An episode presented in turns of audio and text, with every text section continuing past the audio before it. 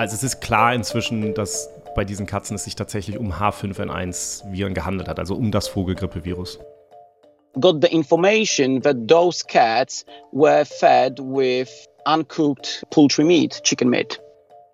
Der Grund, warum sie jetzt diese Farm besucht hat, war, dass eben Farmer und Tierärzte sie kontaktiert hatten und gesagt haben, hier passiert etwas Seltsames. I'm not a veterinarian, I'm a virologist, but I could easily see how the animals were suffering. Das ist ja schon fast eine Katastrophe mit Ansage.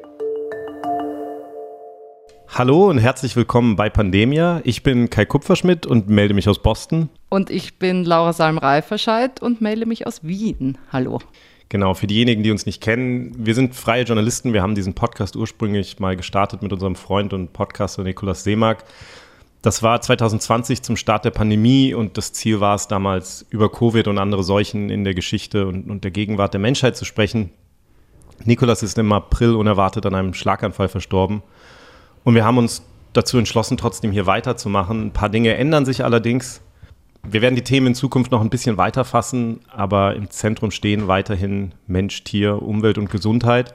Wir werden sicher auch über Covid bald mal wieder sprechen, aber eben auch über ein paar andere Themen. Und ja, wir sind auch an neuen Orten.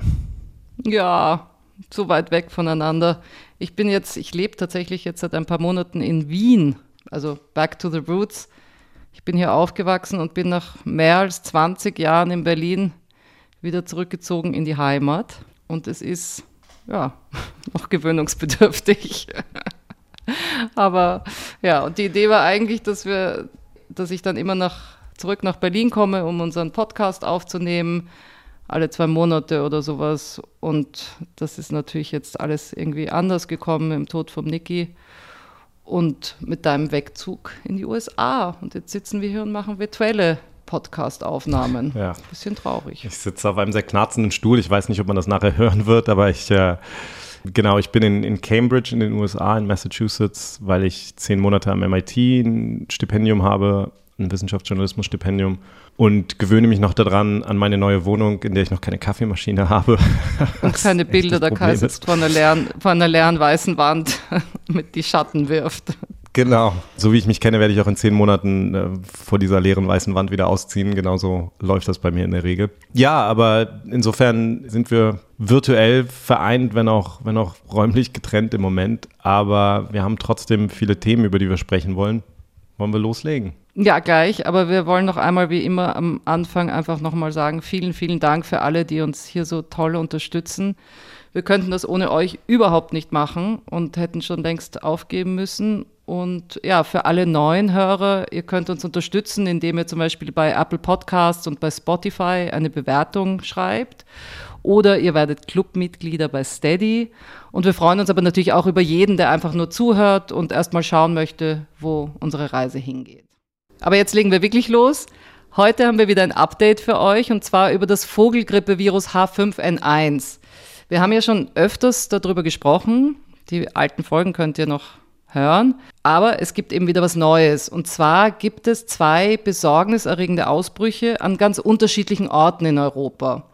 Und davon wollen wir euch heute erzählen. Und wir wollen auch einordnen, wie gefährlich diese Ereignisse eigentlich wirklich sind. Und wir schauen uns an, wo eine Pandemie mit dem Virus am wahrscheinlichsten beginnen könnte.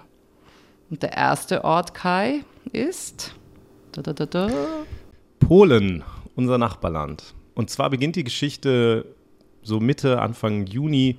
Und da bemerken in Polen einige Katzenbesitzer, dass ihre, ihre Haustiere komische Symptome haben. Werden eine ganze Menge verschiedene Symptome berichtet, zum Beispiel, dass die steife Glieder haben, dass ihre Pupillen nicht reagieren, ähm, Fieber, dass sie keinen Appetit haben, auch richtige, richtige Anfälle, also verdammt, wie heißen denn Seizures auf Deutsch? Äh, Krampfanfälle. Krampfanfälle. Und, und nichts scheint zu helfen. Und einige dieser Katzen sterben schon nach wenigen Tagen und die Besitzer gehen dann eben auf Facebook und schreiben dort darüber. The the information about dying cats first of all appeared on Facebook. I mean, the the, the cat owners started to um, join the groups on Facebook saying something's going on with my cat, and people really didn't know what's going on. Das ist Maciek Zimek, ich hoffe, den Namen habe ich richtig ausgesprochen. Das ist ein, ein Forscher an der Universität Gdansk, eigentlich ein Parasitologe. Und der bekommt dann eben auch Nachrichten über diese ungewöhnlichen Vorfälle bei Katzen relativ schnell und das interessiert ihn natürlich. We were uh, very interested about about this disease and of course we are trying to work as a group to search for novel pathogens and it is something similar to ghostbusters so when we got a call that something is going on we are trying to investigate uh, what's going on and how it can spread uh, what kind of vectors the pathogens may have and how it can um, threat public health Ja, also er vergleicht sich mit den Ghostbusters hier. Er sagt, ihn interessieren natürlich auch neue Erreger und in dem Augenblick, wenn sowas auftaucht, dann ist natürlich immer ein Gedanke, okay, ist das irgendetwas Neues? Und dann will man natürlich zunächst mal rausfinden, ähm, wie genau wird das denn übertragen? Was sind die Gemeinsamkeiten zwischen in diesem Fall den Katzen, die da erkranken? Und darum beginnen die dann auch sofort mit solchen Fragebögen, also versuchen die, die Besitzer, versuchen herauszufinden von den Besitzern, ähm, wie genau diese Katzen gehalten wurden, was die gegessen haben und so weiter. Und da kommt dann eben sehr schnell auch ein erster, ein erster Hinweis raus. We were trying to think about the link, what links all the cats, and suddenly we got the information that those cats were fed with uncooked poultry meat, chicken meat. That, that was the hint that gave us the idea that it can be um, a bird flu. Genau, und sie stellen eben fest, dass dass diese Katzen offensichtlich alle mit, äh, mit rohem Hühnerfleisch gefüttert wurden. Und das ist eben ein Hinweis für Sie, dass es natürlich sich um H5N1 handeln könnte, um das Vogelgrippevirus. Man muss sich jetzt daran erinnern, wir haben das jetzt seit über einem Jahr mit diesem riesigen Ausbruch von Vogelgrippe zu tun in der Tierwelt. Also in Europa, Nordamerika, Südamerika hat sich eben diese, diese neue Klade dieses Virus ausgebreitet, also eine bestimmte, bestimmte Form dieses Virus und hat Millionen Vögel tatsächlich ähm, getötet. Millionen weitere Vögel wurden sicherheitshalber getötet von, von uns Menschen, ähm, um, um die Ausbreitung zu verhindern in, in, in Nutztierbeständen. Und insofern ist das die ganze Zeit natürlich da und man erwartet das jetzt nicht unbedingt bei Haustieren, aber es war natürlich als Möglichkeit da und das bestätigt sich eben in diesem Fall. Und dass es sich tatsächlich um H5N1 handeln könnte, darauf scheint jetzt eben auch diese, dieses Ergebnis dieser Umfragen hinzudeuten. Natürlich möchte man am Ende ähm, dieses Virus nachweisen und tatsächlich ist seine Aufgabe deswegen jetzt eben Proben von diesen Katzen zu bekommen, also, also Rachenabstriche zum Beispiel, um eben zu schauen, ob das Virus direkt auch nachweisbar ist. In the meantime, we tried to collect the samples and of course uh, we had very short time because cats were dying uh, suddenly and normally it took about 24 to 48 hours from the beginning of the symptoms uh, to the death. And it was uh, really a big challenge to uh, travel around the Poland and collect those samples. And you must be really, really careful with those samples because you do not know what do you work with. Das ist also nicht ganz einfach, jetzt an diesen unterschiedlichen Orten in Polen da möglichst schnell hinzukommen und diese Proben von diesen kranken Katzen zu bekommen. Muss natürlich auch sehr vorsichtig sein, weil es dieses sehr gefährliche Virus sein kann.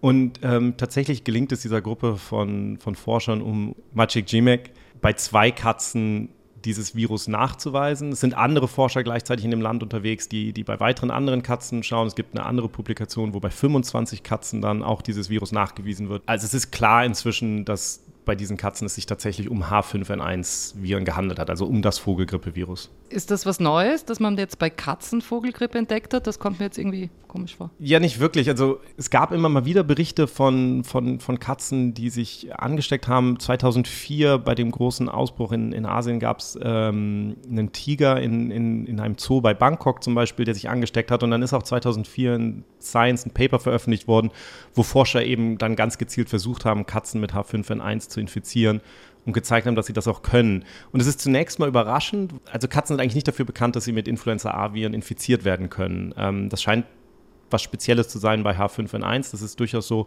dass andere, andere Influenza-Viren die nicht infizieren können. Und dieses Paper 2004 in Science, das hat dann halt ganz am Ende in seinen ähm, Schlussfolgerungen da schreiben die Forscher dann auch, dass das eben eine entscheidende Bedeutung haben kann. Sie schreiben, the implications of these findings are first that during H5N1 virus outbreaks, domestic cats are at risk of disease or death from H5N1 virus infection, either because of feeding on infected poultry or wild birds or because of contact with infected cats. Die haben nämlich in der Studie versucht, auf verschiedene Art und Weise diese Tiere, diese Katzen zu infizieren und haben festgestellt, es geht sowohl, indem man ihnen infiziertes Fleisch zum Fressen gibt oder direkt infizierte Vögel. Und es geht aber auch offensichtlich von Katze zu Katze in manchen Fällen. Und das ist jetzt natürlich dann die Frage in dieser Situation auch, okay, um was für ein Geschehen handelt es sich hier? Und da wird aber relativ schnell klar, dass diese Viren, wenn man die dann sequenziert, die sehen alle mehr oder weniger identisch aus. Das ist gleichzeitig an ganz verschiedenen Orten passiert äh, in Polen.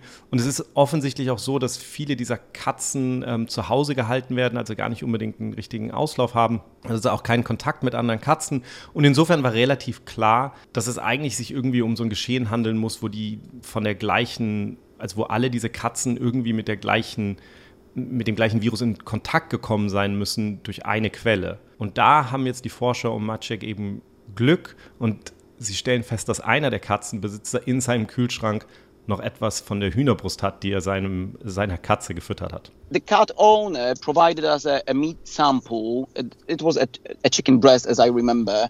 And as you as you know, the cat owners they do buy a fresh meat. They divide it into small portions, and normally the cat owners freeze this this portions of the meat for the for the future feeding of the cats.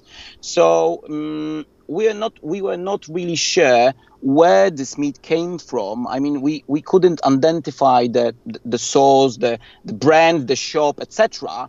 Uh, where where was it bought? But as I said, we were able to first of all isolate the uh, RNA of the virus from the sample, and secondly, which is the most important thing, this meat was highly viremic, which means we were able to culture the virus from this meat sample. So I would say this meat was an infectious uh, meat. Sie bekommen also diese, diese Probe von einem der Katzenbesitzer, dessen Katze an H5N1 gestorben ist.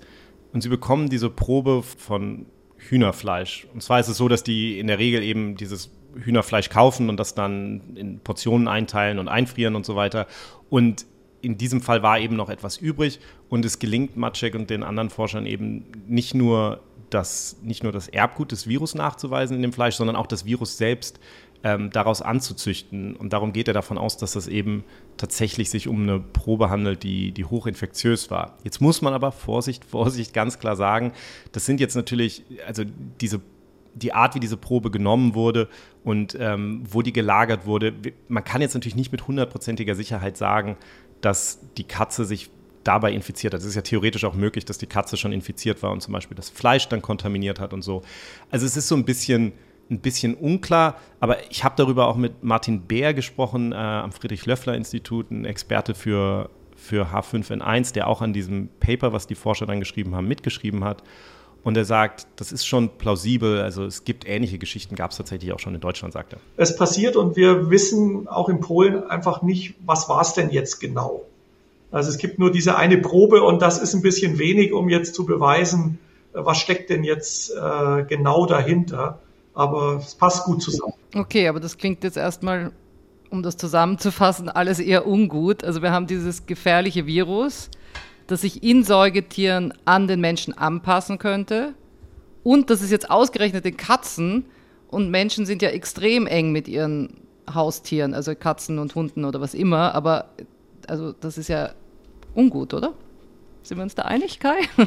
Das ist tatsächlich, also ähm, für mich so der Punkt gewesen, als ich das gehört hatte. Es gibt in dem 2004-Paper die andere Schlussfolgerung, die da drin stand, war: Cats may form an opportunity for this avian virus to adapt to mammals, thereby increasing the risk of a human influenza pandemic.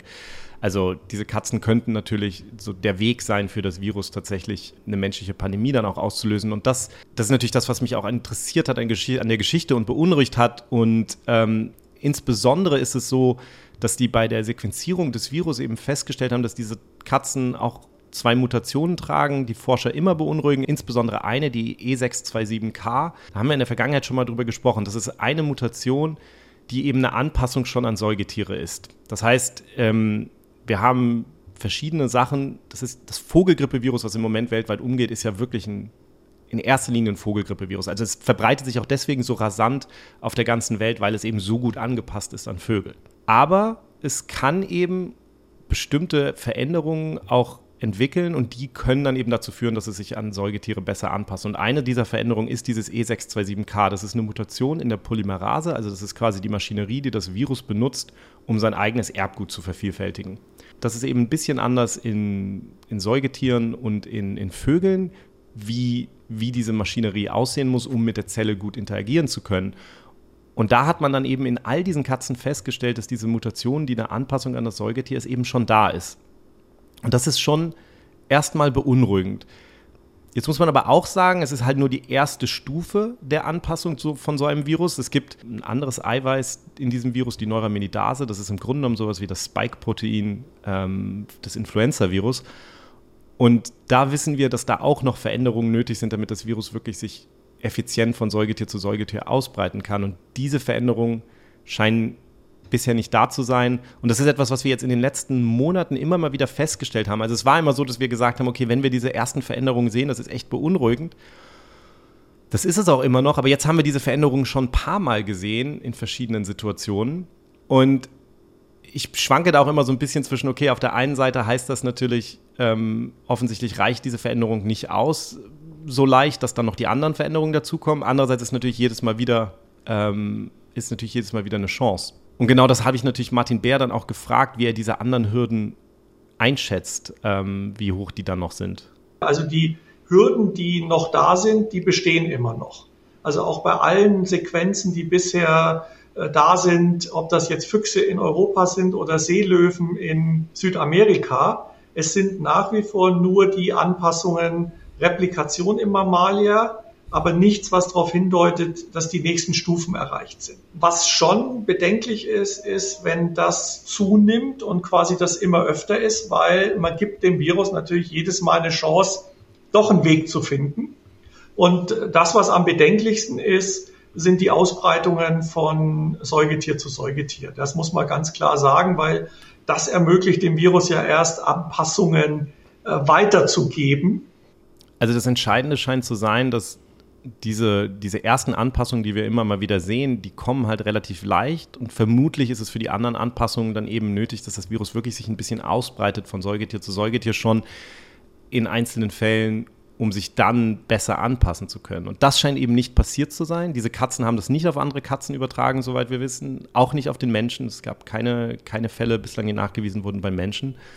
Und darum sagt Bär, ist das, was ihn gerade eigentlich viel mehr beunruhigt, nicht das, was gerade in Polen passiert, sondern tatsächlich das, was in Finnland passiert. There were dead birds on the ground all the time, and there were still birds uh, on the farm, but not not as much as before. So, so if I mean previously when we have been there, the there are hundreds or even thousands of birds, gulls on, on these farms, and they were hardly a, a small minority of this was only left there. Das ist Tarja Sironen. Sie ist eine Virologin an der Uni Helsinki in Finnland und sie war eben Anfang August auf einer Pelzfarm. Also hat sie eine Pelzfarm besucht und da hat sie diese Szene erlebt. Und sie war schon vorher auf dieser Pelzfarm gewesen.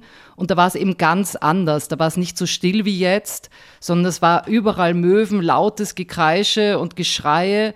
Und jetzt war es aber so, dass überall tote Vögel rumgelegen sind und auch viel weniger Vögel waren und eben diese Stille war. Der Grund, warum sie jetzt diese Farm besucht hat, war, dass eben Farmer und Tierärzte sie kontaktiert hatten und gesagt haben, hier passiert etwas Seltsames.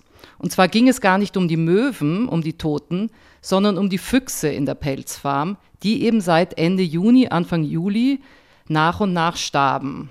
And, uh, we went there um, and we knew that there was a lot of animals dying, but we were not ready for what we saw.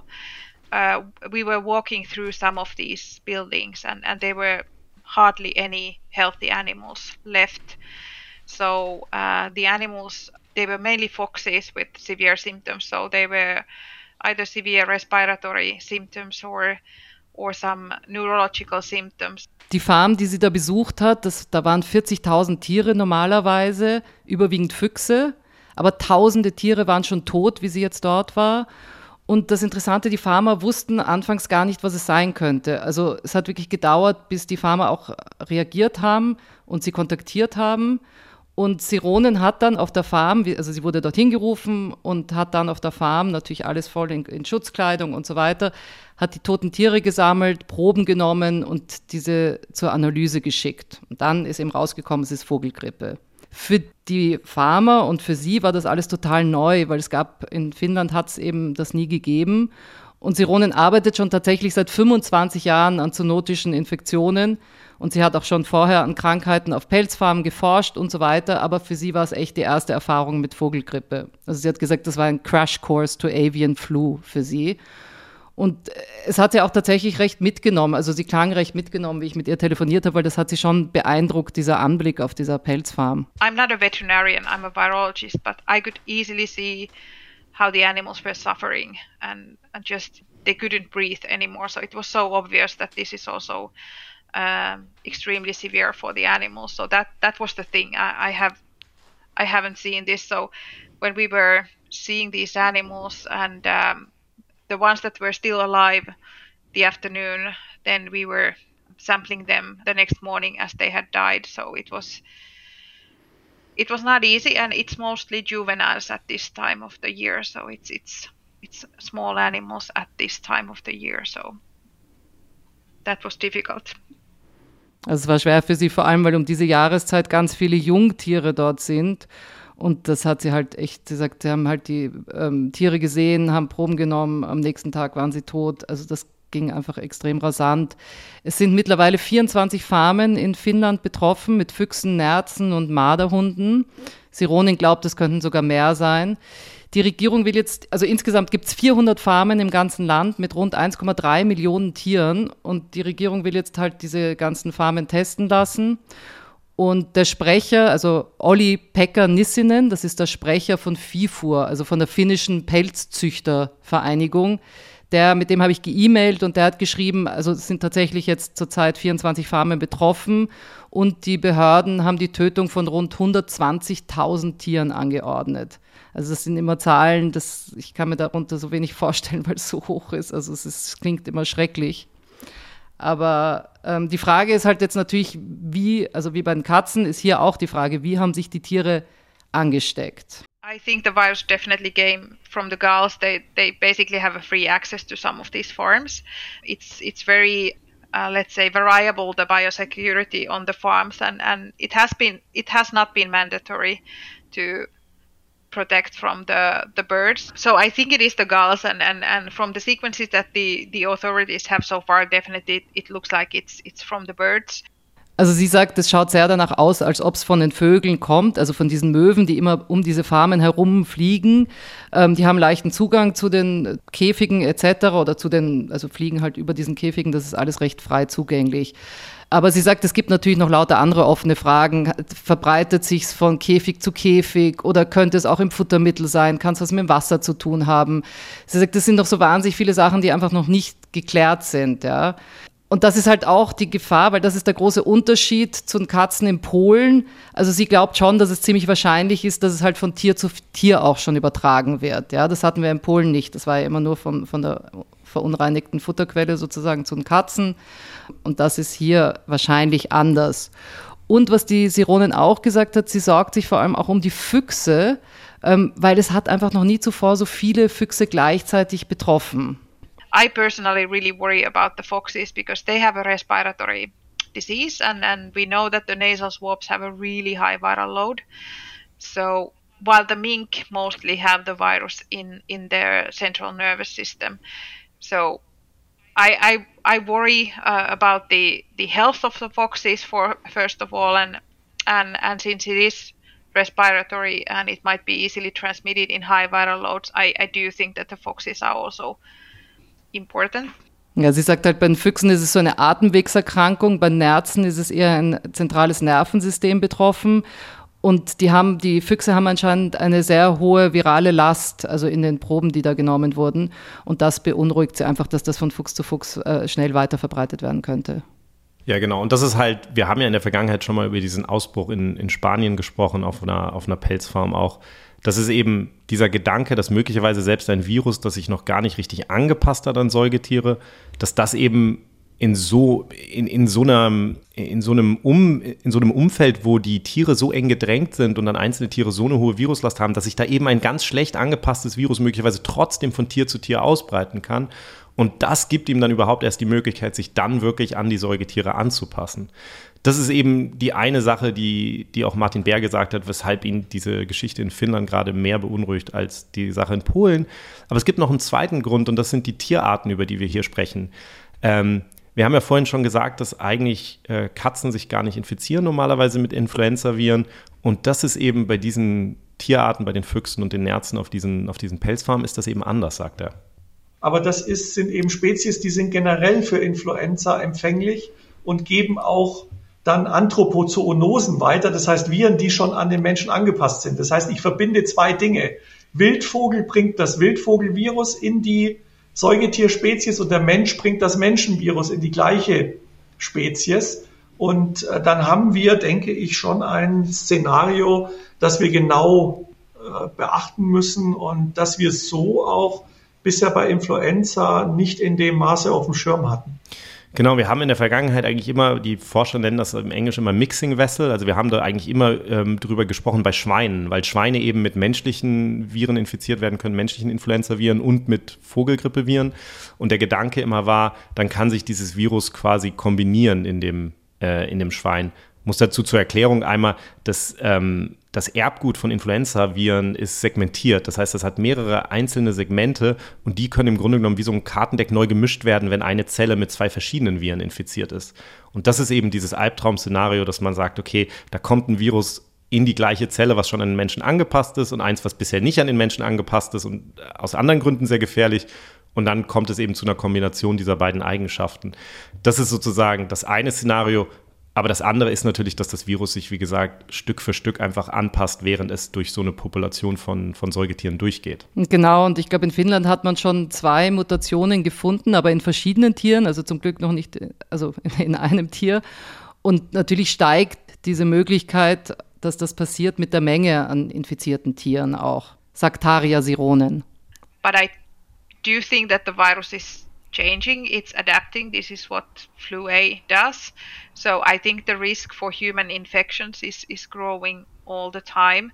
And um, we are approaching the the seasonal flu time.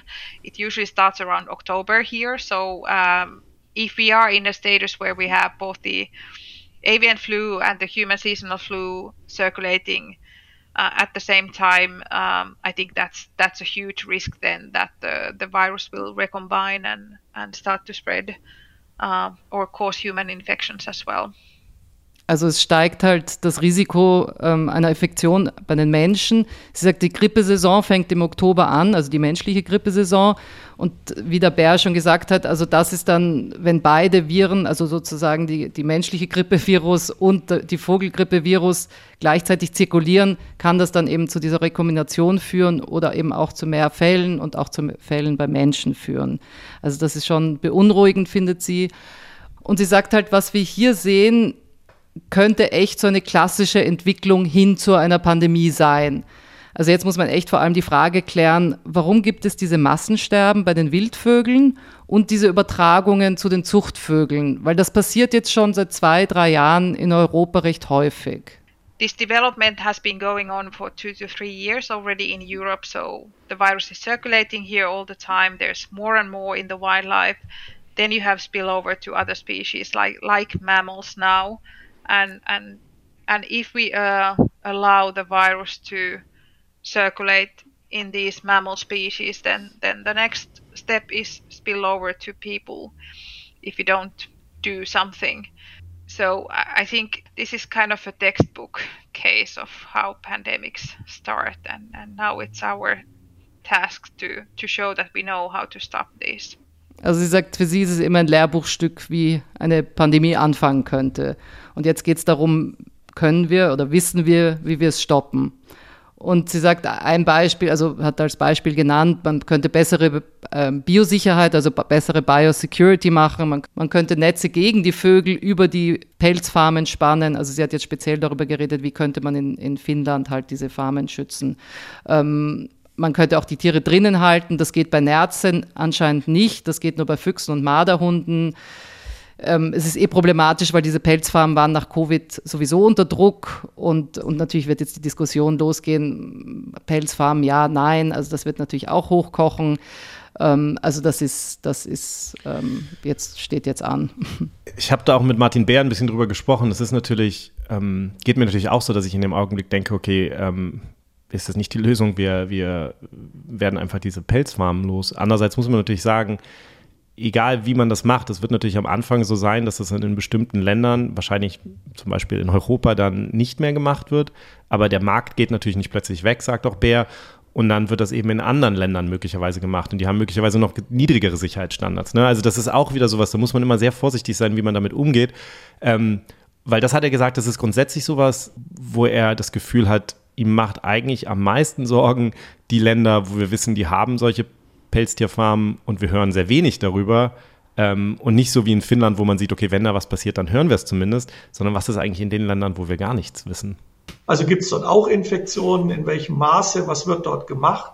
Also diese äh, Geschichte ist das, glaube ich, was für uns eher äh, spannend wird. Äh, laufen dort Infektionen, von denen wir gar nichts wissen und die dann Anpassungen erlauben?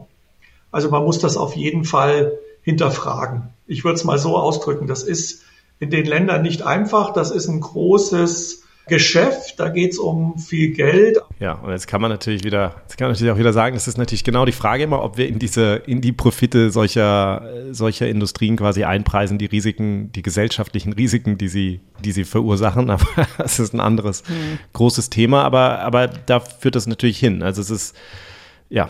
Es ist, es ist nicht ganz leicht, wie man das macht, aber die Biosecurity, die du angesprochen hast, ist natürlich entscheidend, ne? zu verhindern, dass das Virus da überhaupt reinkommt eigentlich und wenn es auftaucht, sofort zu agieren. Ja, in Finnland hat, hat Taria Sironen gesagt, haben sie es bis jetzt noch nicht gehabt, weil sie hatten halt das noch nie bevor, davor. Also das ist ja auch immer interessant, man kommt ja immer erst drauf, wenn es dann passiert.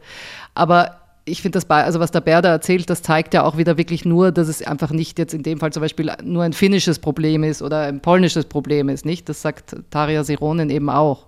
I think it also should be a global discussion. So, I mean, the, the birds are, are traveling, they don't care about the borders, they will move to a next country that already ha that also has fur farms. So, ja, die Vögel kennen keine Grenzen, sie fliegen, wohin sie wollen. Und das heißt, es braucht eben eigentlich eher mehr Überwachung und vor allem Überwachung von Wildtieren auch. Ja, das ist ein wichtiger Punkt, wie Bär ja vorhin schon gesagt hat. Wir wollen, also die Dinge, die wir sehen, sozusagen, es gibt einem immer schon ein gewisses Gefühl an Sicherheit, wenn wir zumindest wissen, was passiert. Und es gibt eine ganze Menge Orte, wo wir nicht wissen, was passiert. Ähm, ich würde auch noch einen Ort mit reinschmeißen. Vielleicht nochmal zur Einordnung. Wir haben also wir haben halt immer dieses Problem, wenn wir darüber reden, okay, was sind denn eigentlich gerade pandemische Gefahren? Wo könnte die nächste Pandemie herkommen? Und was ich so spannend finde an diesen beiden Geschichten ist eben, dass wir sehen auf der einen Seite, okay, etwas, was sehr nah klingt, also Haustiere, Katzen in Polen, ähm, ist vielleicht weniger riskant als etwas, was vielleicht ein bisschen weiter weg klingt, nämlich Tiere auf einer, auf einer Pelzfarm in Finnland.